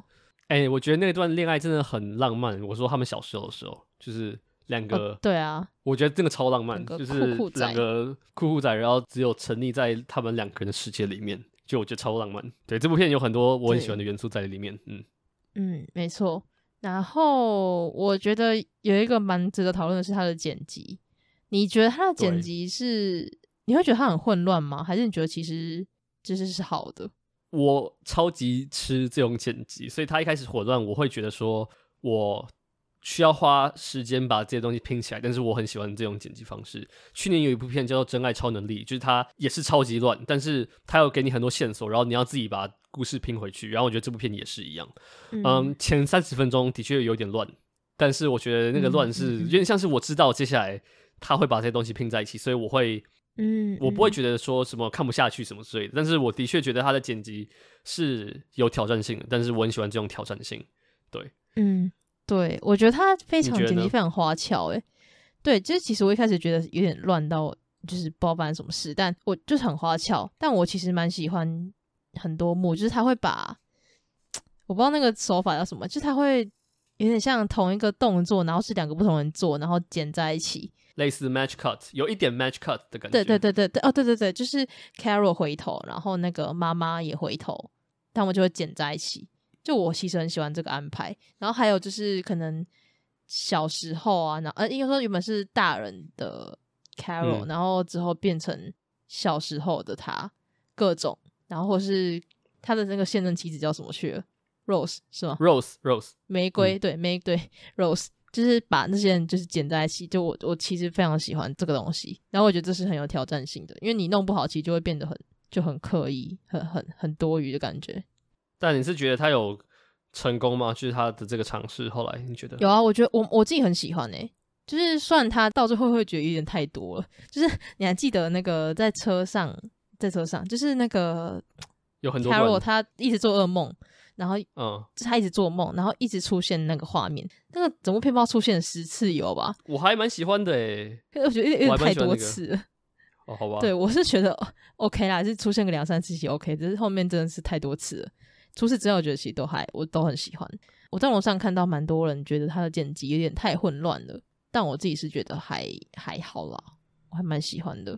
其实。这个电影在剪辑上一开始就有很多线索嘛，嗯、就像那个 Carol 在开车，对对对，前面就很多重复这些画面，那你不知道为什么，但你后来才知道说，哦，他会秀很多开车的原因，就是因为这样这样，嗯嗯，对对。然后我觉得他其实要剪成这样也是有他的原因，因为他就是要这样剪才能让你看得出他的因果关系啊，对吧？嗯，然后对，让我想到一件事情，就是我觉得灵媒那一段其实。好像整段完全不需要存在，因为其实你光是靠剪辑就可以讲出这个故事了。你又让灵媒这个人出现，然后有点像是你怕观众看不懂，所以你塞了这个角色在里面，就变得很直白，就是完全不婉转、不浪漫的感觉。你你有、嗯、你有这种感觉吗？我觉得灵媒的安排，我这个安排本身我没有很大的意见，但是我的确他在电影里面有点功能性。然后我觉得这部片。嗯让我觉得，在我心中，如果要更好的话，我 prefer 有两种方式，这样感觉我自己在写这个剧本的感觉，就是你会觉得，因为灵媒出现的时候已经是在三分之二了嘛，还是更后面，嗯、反正就很后面才出来。对。然后，其实，在电影的前半段，因为它的剪辑的关系，你很难真的说出这两个。故事之间的关系是什么？就是你可能会觉得说，哦，两个什么心灵之间的沟通。但是在灵媒出现之前，我一直有点纳闷，说，好，你已经电影经历了一个半小时，那这两个故事的关系是什么？Oh. 到灵媒这个点，然后这个导演才很具体的跟你说，哦，灵媒跟你说你是他的前世前世情人，然后我就觉得、mm hmm. OK，好，这个解答是我觉得是 OK，但是这个解答太晚了，这个解答太晚了，对对对，就是我觉得前面太晚了。当然，如果你没有想要解答的话，你就不要解答，你就让呃整部片给我多一点线索，让我我自己拼起来。因为这个电影最后不是有点像是个大和解嘛？然后就是，嗯，我觉得那个他前妻其实蛮还蛮可怜的。就是我虽然知道你的前世拆散了一对情侣，他到底有哪边在今生今世，他到底做做错什么事情？做错了，然后我就觉得他就是一个我就觉得其实很棒的人。对啊，我对啊，他很棒啊。为什么你要？就是不要因为你上个轮回，你做错一些事情，就影响到你今生今世。我觉得你可以让，如果你不要灵媒的话，你可以让这些角色之间，就像那个圣奥圣奥梅尔那个微笑吧，就是观众也不知道实际上为什么会有连接，但是你会觉得这两个故事线有一些有一些连接在里面，而且是潜移默化的。像什么？像你有看过《云图》吗？你应该没有看过，是那个没有。骇客任务的导演导的，然后那部片并不是一个多么高的杰作，但是他是把六个故事线，然后这六个故事线跨越千年之间的时间，超过千年的时间，从很久以前的故事，再到未来的那种未来的末日的不同的故事线剪在一起，然后他用很有巧思的方式把这些角色彼此之间连接在一起，然后你就会觉得说，好，这个导演并没有跟你说。具体来说，这些角色之间的关系是什么？但是我能感觉到，就是我的心理上、心灵上，我能感觉得到。对，我觉得花神咖啡馆在这个地方，我觉得有点小可惜。嗯嗯嗯嗯、对我，我也觉得他就是太真的，太太直白。就我觉得，其实如果你今天没有灵媒这个角色，然后他也许就会变成另外一种诠释的方式。那我其实也觉得很好，嗯、就你不一定要说他是他什么谁是谁的前世这样。就我觉得。不是这样安排的话，我可能会更喜欢一点。就会你会有一种感觉，是他们冥冥之中有一条线，但没有说的这么明。对对，但就是灵媒把整个东西讲的太、嗯、太不美了，这种感觉，就你把它讲出来了，就是觉得有一点小可惜。但也没有也没有说真的很破坏整部电影什么的啊，其实反而会觉得有点好笑。我只是觉得这个解答有点方式有点懒惰，就是我喜欢这个答案，但是解答的方式我觉得可以更好。这样，嗯、对对，就是有点有种你你可以做一些其他的事情，然后让我知道他们也许是前世干嘛的，但你就只是透过一个角色把它讲出来，我觉得应该有更好的方法吧。对，我是这样想啊。对，但我觉得。我不知道，我一直在看电影的前半段的时候，我一直在想说这两个故事线的关联到底是什么。我觉得灵媒就是呃前世今生的这个答案不差，我也没有讨厌这个答案，但我原本期待的是更 更更不一样的解答。这样，就我一开始以为是什么对什么谜团或者什么悬疑的东西，但就是我一直在想说前世今生这个东西，那你想实际上你想表达的是什么？就是。呃，人都没有办法摆脱自己的轮回吗？还是上辈子你造的孽，然后你这辈子要还？就是我不太确定这个之间连接，你想表达的是什么？你觉得？其实我自己还蛮喜欢，就是有很多段故事是，嗯，应该说发生在不同时代的不同地点交错这种故事。就我自己很吃这一套。嗯、你有看过时时刻刻吗？有，有。对，哦、那也是啊，他也没有很，对，他也没有很直接的在讲，完全没有教会。对，对对对。我觉得那套那个就非常成功。他其实你要真的讲他们之间有什么样的关联吗？其实没有，但就是很美，就整件事情就很美，一种心灵契合的感觉。对对，就是不管你世世代代就是有这样子的故事在发生，这种事情反而是更诗意的那种的感觉，而不是你今天 杀了一个灵媒跟我说哦，你就是他的前世。我觉得这样就真的太直接了啦。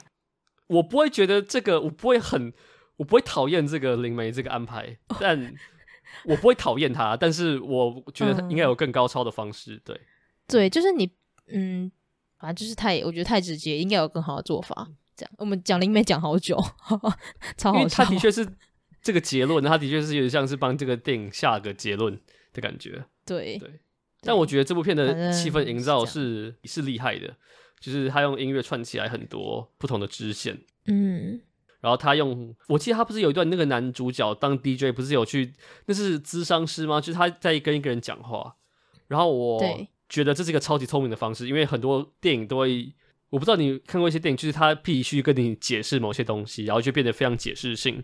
但是透过他跟这个那个人到底是什么咨商师吗？还是算什么？咨商师，我要确定那个人对，但是他是谁不重要，就是这个电影用穿插的方式。用他讲话，然后再回到他之前的事情，我觉得这样的简介是非常省时间的，就是他省掉很多不必要的细节，然后他用音乐把零碎的东西串起来，嗯、所以变得说你用很简单的方式，却能把一个故事轮廓讲得非常的清楚，非常的省时，很有效。这样我还蛮喜欢这个安排。嗯、对对，而且它又是一个蛮有一点复杂的故事，所以你透过这种方式其实蛮省时间的，因为如果你每一个东西都要慢慢讲，其实。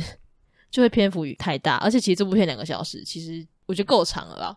我觉得其实要再更长诶、欸，我觉得、啊、真的吗？你也觉得这更长吗？应该说以他的要讲的东西，然后我觉得在我这边，我觉得要讲清楚，然后有感的话，是需要更长。先不考虑换他的叙事方式或砍他的故事的话，我觉得啦。但我觉得，我觉得，我觉得他把灵媒移到前面一点，可能就 OK 嘞、欸。对，因为灵媒没有，可是 我觉得灵媒是重要的啊，就是哦是啊，当灵媒告诉那个 Carol 说你前世是怎样怎样的话，我觉得我需要更多时间去看 Rose 怎么消化这些资讯，然后现在的那个消化的过程太快了，就我觉得消化的过程是必要的，哦、就是他怎么看待前世今生的这个观点，然后他赎罪，好像是心里那种释怀的感觉太快了，嗯嗯，然后我觉得。对和解，就是我觉得，而且我甚至觉得那个大和解的结局有点小可惜。我甚至觉得那个结局是要有一点，是要有一点感伤，是要有一点感慨的。就是以这个故事的呃，对啊，对啊，对啊，走向，这他怎么会是一个，怎么会是一个这么 这么圆满的结局？非常的奇怪。对啊，你无缘无故被你童年的青春竹马的 soulmate 甩了，然后。他现在有一个新的妻子，然后你就这样释怀，然后你还能大摇大摆走到他们家的这我不知道家庭聚聚会，然后看他们婚礼。对啊，你不会心里有点愧疚吗？还是加拿大人的价值观跟我们不太一样？我不知道，如果是他的话，我会超气。我觉得，我觉得这部片你会比较没有感的一点，应该说我自己啦，就是我其实是蛮喜欢这部片，但是我其实没有很 buy in 里面的一些观念跟他们的一些转折，就像是 你刚刚提到那个转折真的来得太突然，就太太好了吧。然后还有一些观念，我自己也没有很 buy 所以我没有到非常爱，但它的制作出来东西我是喜欢的，对，蛮蛮有趣的。因为其实我很应该说，如果有在听我前面的人，应该会知道我很容易被电影中一个观念不合，然后就说我不喜欢这部电影，我无感。但但很奇怪的是，这部电影其实本身的价值观我是不太喜欢的，但我蛮喜欢这部电影的，所以就这是一个蛮蛮特例。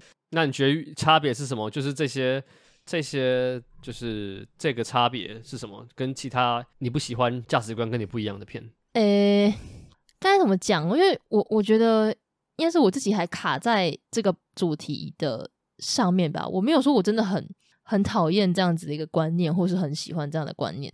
对的，所以我就会变得，嗯，我没办法决定说我到底喜不喜欢这个观念，但。他制作出来的成果，包括他的音乐、他的剪辑、他的调度或演员什么的，我都喜欢。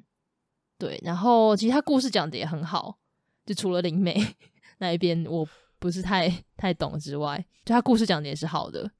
应该说整件事情也很浪漫，就是你你去想一个，就是你的前世然后回来找你这种感觉，其实很浪漫。但你会想，他前妻也太可怜了吧？反正就是有一种自己内心价值观的冲突的感觉。反正就就蛮有趣的，我觉得你也可以想一下，为什么你会没有真的这么爱这部片？我有想出来啊，我有想出来，但是我只想要先讲些我很喜欢的。我另外一个喜欢的点是他对 soul mate 这个概念的探讨嘛，就是我觉得 soul mate 是一个非常，我对 soul mate 这个概念其实是很有兴趣，就是到底 soul mate 是什么？然后上一个让我思考 soul mate 的电影应该就是那个吧，《殿下五百日》，就是我很喜欢那个电影给我的结论，就是。对，怎么你刚刚有个惊呼声？哦，没有，我就想说，哦，天下五百日，对，好啊，他也好像也是在讲这个东西。对啊，就是到底我们要怎么理解灵魂伴侣？然后我记得我之前听过一句话，就是说，soulmate 跟你完全百分之百契合的人，不一定代表最适合你终身跟你共伴余生的人。然后我很喜欢这个概念，嗯、就是最完美的人不一定是最适合跟你共处。跟你相伴一生的人，因为有时候，嗯，有时候就是在爱情中会有些突然的转变，然后某个契机、某个火花，让你就是爱上你永远不会想象你会爱的人，然后也不会遵守你原本所认知的规则。嗯、然后我觉得，就是这个探讨还蛮酷的。就是我还蛮喜欢问，就是别人到底相不相信 soulmate 这个事情，就是你到底相不相信世界上真的有一个完美的人，然后在某个地方等你？你怎么看待这个问题？你要是有问这个，我又我原本想要在最后结尾问这个问题，耶，白痴，你现在直接问出来。好，那我们 好，对不起，我打坏你的这个跟灵媒打 坏这部片的节奏是一样。我先好、啊，对你你打直接打乱没关系，我在想，我在想一个。你是要放到互问的时候问是不是？对啊，什么关系。好，那我给那好，我给你好互问的时候我们再回答。笑死，好，好那那那我们那我们互问再回答，我们先不要回答。好，我们互问再回答。好，好。你有看过有一部片叫《爱情起源》吗？我之前有跟你提过，没有，但我知道鬼鬼有看过。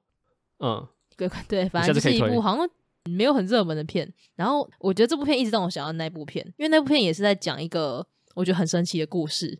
他在讲说一个什么，也也是有点像 soul mate，然后一直在寻找这个人到底在哪里的这种感觉。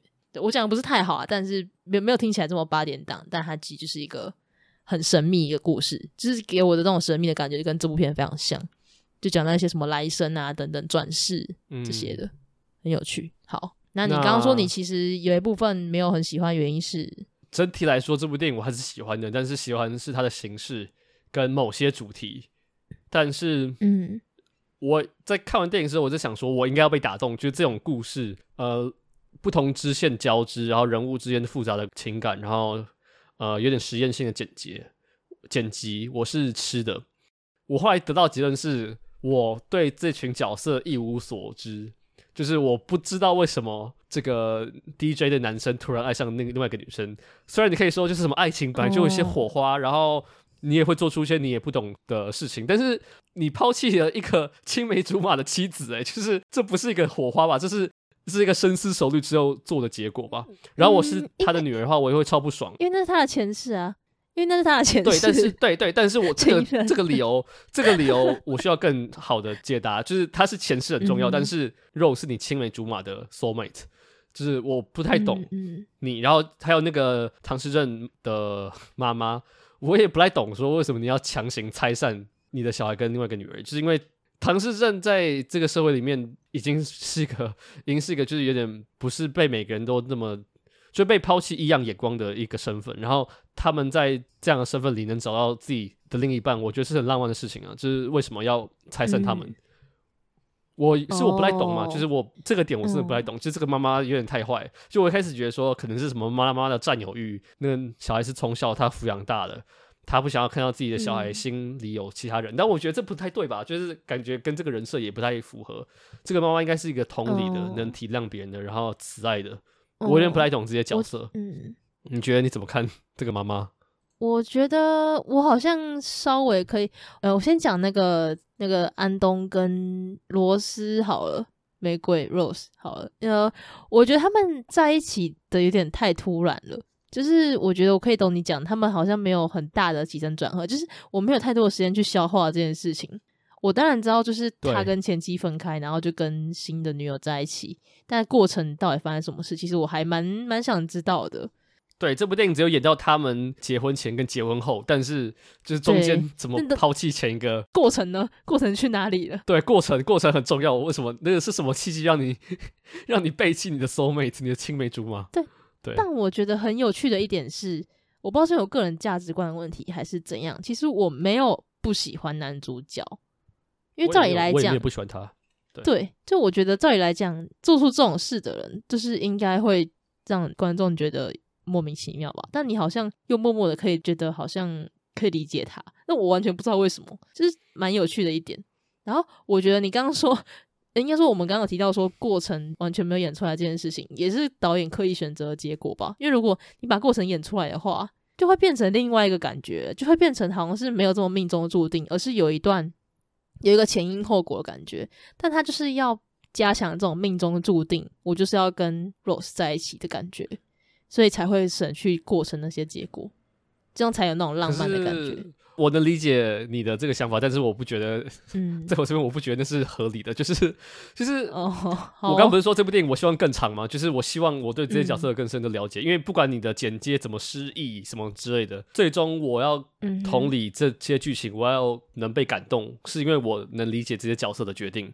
那我连这些角色决定的当下我都看不到，那我要怎么我要怎么理解你？对啊，就是我的，我觉得是这样。我、哦、懂。对。然后妈妈那一部分，其实我被吓到，就是他把他把他儿子绑在床上，我直接吓死、欸！我想说他在干嘛？变恐怖片啊！对，其实其实这部片里蛮多很恐怖的地方，就是从一开始那种闪很闪，有点太恐怖，很闪烁的。你说很闪烁的剪辑，就是可能在车上，然后就是在车上那段，其实一开始你不知道发生什么事，会觉得有点有点恐怖，是不是有点灵异还干嘛的？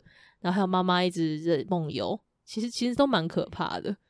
就是妈妈在梦，那个 Carol 卡 Carol 一直在梦游，其实对，就蛮蛮奇怪的。然后就是妈妈，我觉得她是在强调她对儿子的那种爱，已经有点到接近疯狂的那种感觉，但真的有点太恐怖了。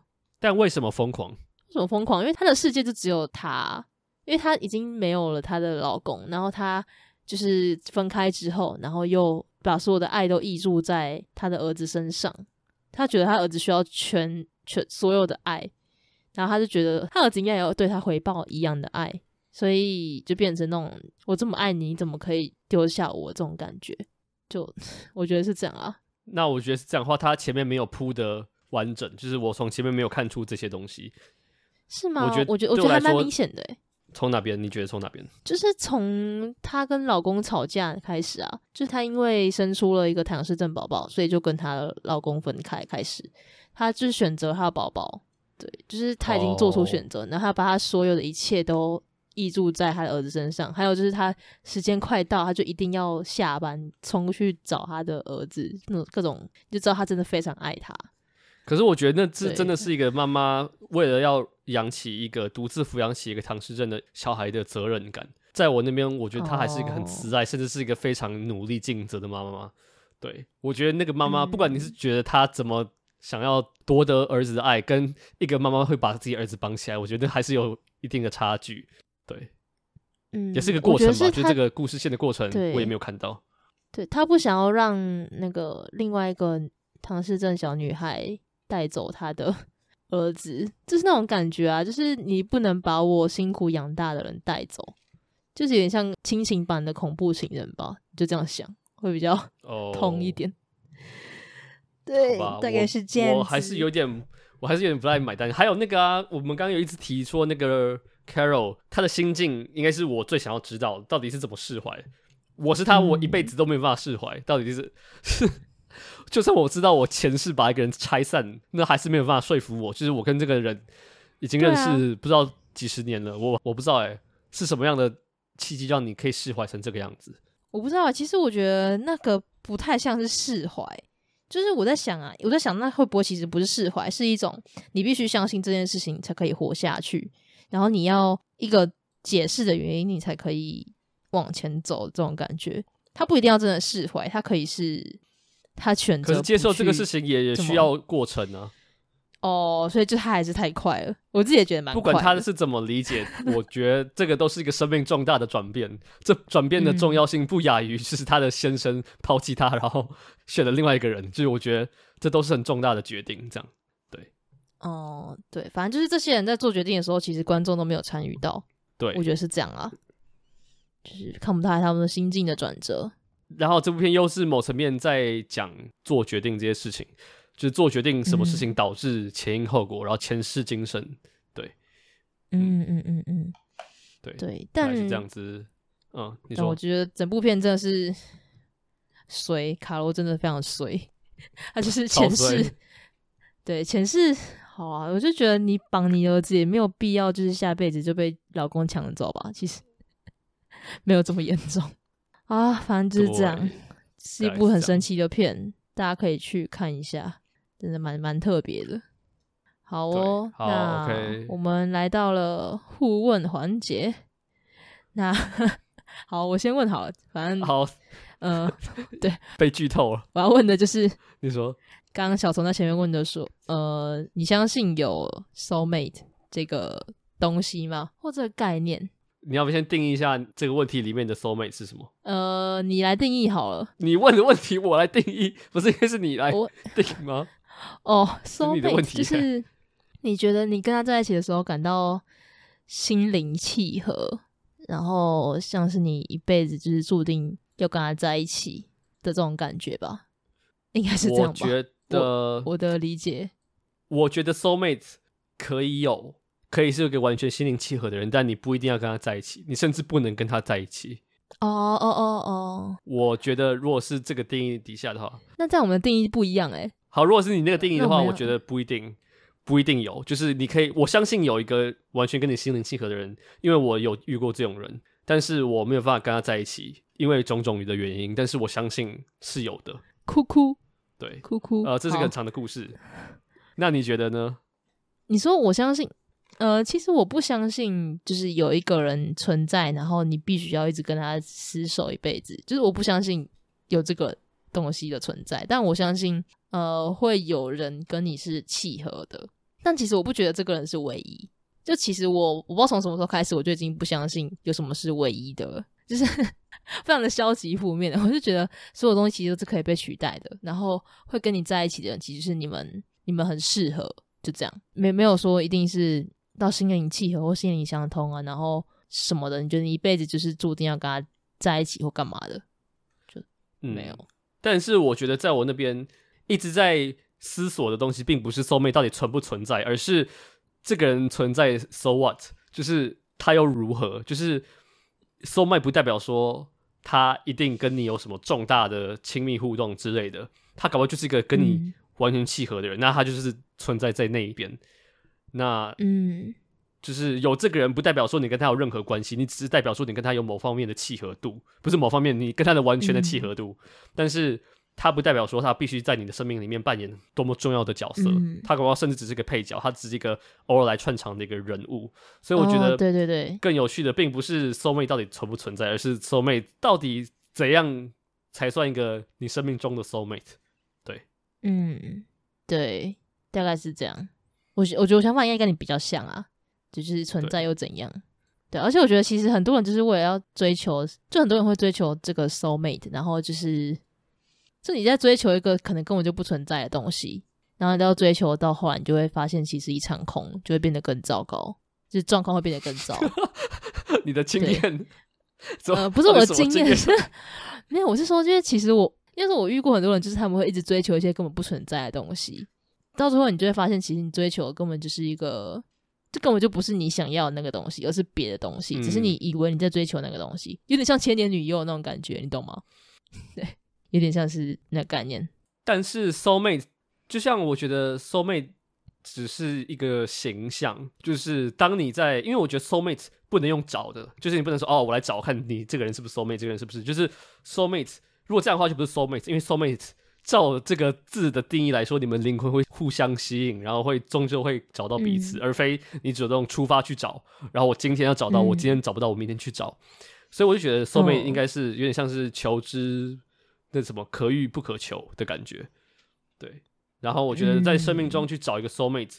是一个蛮愚蠢的事情，因为你永远不会知道到底哪个人才是。有可能，对啊，你找到一个 soul mate，有可能哪一天你真的遇到你的 soul mate，然后你后来发现 soul mate 就是那样子，就是他就是一个普通的人，然后他也并对不是什么多么闪亮耀眼的人，他搞不好就是一个很一般的人。那那个那种人也可以是你的 soul mate，对，嗯。但我觉得的确蛮有趣的是，如果你今天问一个国中十二岁的女生，她搞不好就会给你不一样的答案。你去问一个四十岁的男生。你也会得到不同的答案，对，可以问啊，我可以来问大家，问大家，OK，那换你问我问题，换我问，呃，就是刚刚有聊到花神咖啡馆是一部我理当要非常爱的电影，但是因为有些原因，我没有到非常，我没有不喜欢那部片，哦、我喜欢，但我没有到我原本预期的那么爱。那有没有其他部电影是，不管是主题、形式、呈现手法，或是导演的呃风格？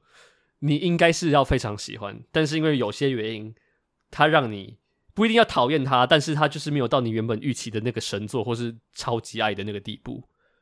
哎、欸，好难哦！我知道，我知道，这我刚听你讲到一半，知道你要问这个。你说照理来讲，我应该要很爱，但没有到超爱。还是我先回答？好，你先啊，你先。我觉得应该有其他的答案，但是我最近的一部是。一部在台湾没有上映的科幻恐怖片，叫做《Infinity Pool》，呃，Mia Goth 演的，就是叫哦，我知道无边泳池吗？其实他是大卫·柯能堡的儿子，叫 Brandon Cronenberg，布兰登·柯能堡导的电影。然后知道我的人就会知道，呃，我喜欢有悬念、有悬疑感，然后呃，有开放式自己诠释的空间，然后不刻意说教，然后又有想象力，然后有一点实验性，有一点大胆的电影。然后无边泳池每一个都中，但是在看到最后，我就会觉得有什么东西 lost 掉。我知道，嗯、呃，国外有很多人非常爱这部电影。我记得它的烂番茄好像是不知道，好像八十几、八十五还是多少，反正就是评价非常高。那，嗯、呃，这部电影也有很多我非常爱的元素，但是串在一起的时候，我就会觉得好像有什么东西遗漏在中间。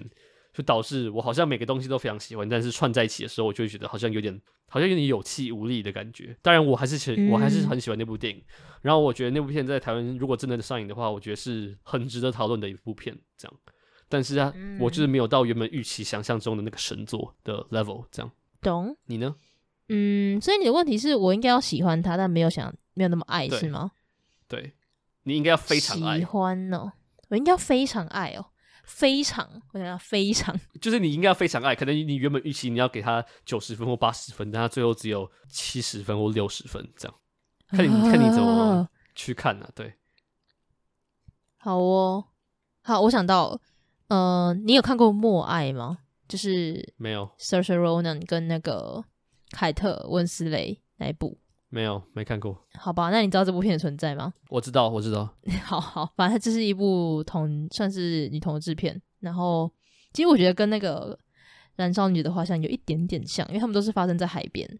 然后就是也是以前，也不是也不是现，反正是海边的故事。然后是、嗯、我不知道是背景设定在什么时候，反正不是现，我记得不是现代啦，应该不是现代吧。然后就是它其实摄影很美。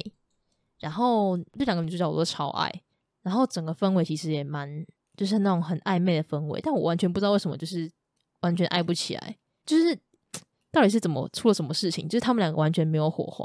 就是你听到这两个名字在一起的时候，你应该会期待他们发生一些事情。但你看他们两个出现在同个荧幕的时候，嗯、什么都没发生。对，反正就是那时候我看完，我预期我应该会给他到大概八十分吧。但我看完之后觉得大概就是及格而已，就及格边缘。就是一部很很神奇的作品。哦这个。这个导演的，我现在查资料，他的之前一部片叫做《春光之境》，超好看，也是一个、哦、呃、哦、同志电影，男同志的电影，叫《God's Own Country》，嗯，超好看。是超有感，哦、就是身为一个异性恋男性，我真的觉得有被感动到。但你说这部《默哀》，我就没有看过。对，你可以去看。我特我还特别去，那时候是金马影展吧，我还买了这部片。嗯、我没买什么片，我就买了这部，然后就什么都没看到，就觉得蛮蛮失望的。这样。